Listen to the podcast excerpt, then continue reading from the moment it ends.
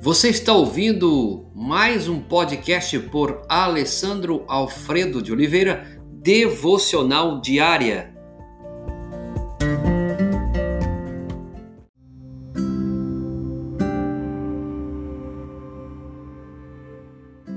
Uma vida centrada em Deus.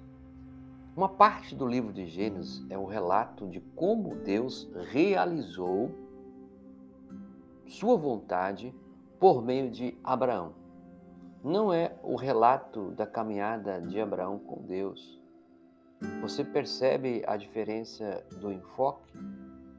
Que é Deus realizou sua vontade por meio de Abraão? No enfoque da Bíblia, é Deus. Deus no controle, Deus exercendo sua vontade. A essência do pecado é um deslocamento da vida centrada em Deus para uma vida centrada no próprio ego. A essência da salvação é a negação do ego, não uma afirmação do ego. Precisamos nos negar a nós mesmos e nos centrar em Deus. Assim, Ele nos tem um lugar onde pode realizar, por meio do seu intermédio, os propósitos que tinha em mente antes de criar o mundo. Embora pudéssemos desenvolver mais ainda o um assunto aqui, eu gostaria de colocar algumas características dos dois tipos de orientação de vida, tá? A que é centrada no eu e que é centrada em Deus. A centrada no eu tem as características vida com enfoque no eu, orgulho de si mesmo e de suas realizações, autoconfiança, dependência de si mesmo, de suas habilidades, afirmação do eu, procura conformar-se aos padrões do mundo e aos seus caminhos, vê as circunstâncias de uma perspectiva humana, vida ordinária e egoísta. Já uma vida centrada em Deus é confiança em Deus, dependência de Deus em sua capacidade de provisão, uma vida orientada para Deus e sua atuação, humildade perante Deus, negação do ego, busca do reino de Deus em primeiro lugar, busca conhecer a perspectiva de Deus em toda circunstância, vida santa, justa, centrada em Deus. Essas duas são as características centrada no eu e a centrada em Deus. Deus promete dar a Israel, a Canaã, a Israel, e quando Moisés envia os doze espias à terra prometida para explorar, é, para fazer o momento da exploração, e voltam e apresentam um parecer. A terra era abundante mas as pessoas que lá habitavam eram tidas como gigantes. Lá em Números 13, 14 você vai encontrar isso. É viver centrado no próprio ego é uma armadilha sutil. Faz muito sentido mesmo, falando em termos humanos, assim como o rei Asa, você pode evitar também armadilhas primeira vez e cair nela mais tarde.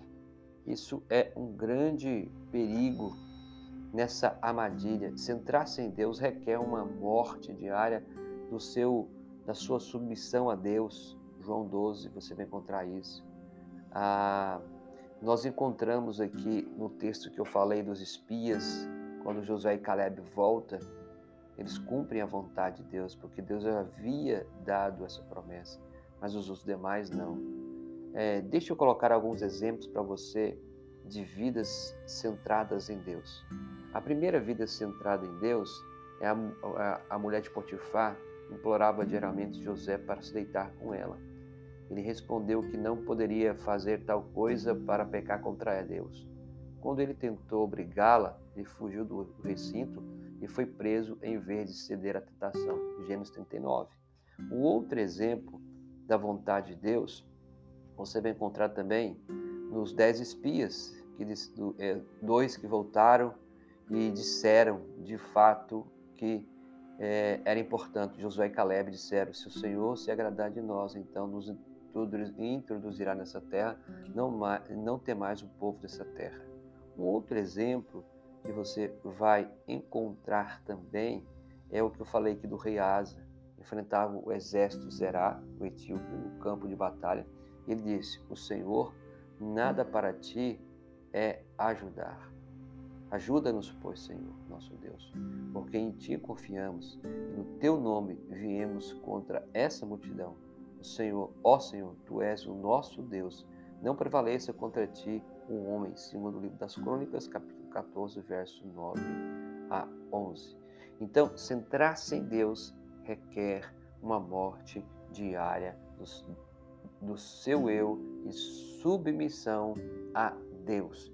Que Deus abençoe a sua vida nesse dia maravilhoso e que você possa cada dia negar o seu ego, negar a afirmação da sua carne e voltar a, a entender o propósito de Deus.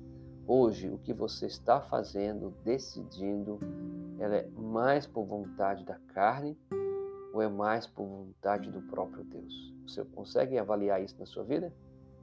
Senhor, obrigado porque a tua palavra nos ensina que devemos ter uma vida centrada em ti. Ajuda esse homem, a mulher, o jovem, a criança, o adolescente, as famílias a terem uma vida centrada no Senhor. Que esse dia seja um dia em que nossas vidas estejam centradas na tua vontade e na tua presença. Em nome de Jesus que oramos, agradecidos. Amém.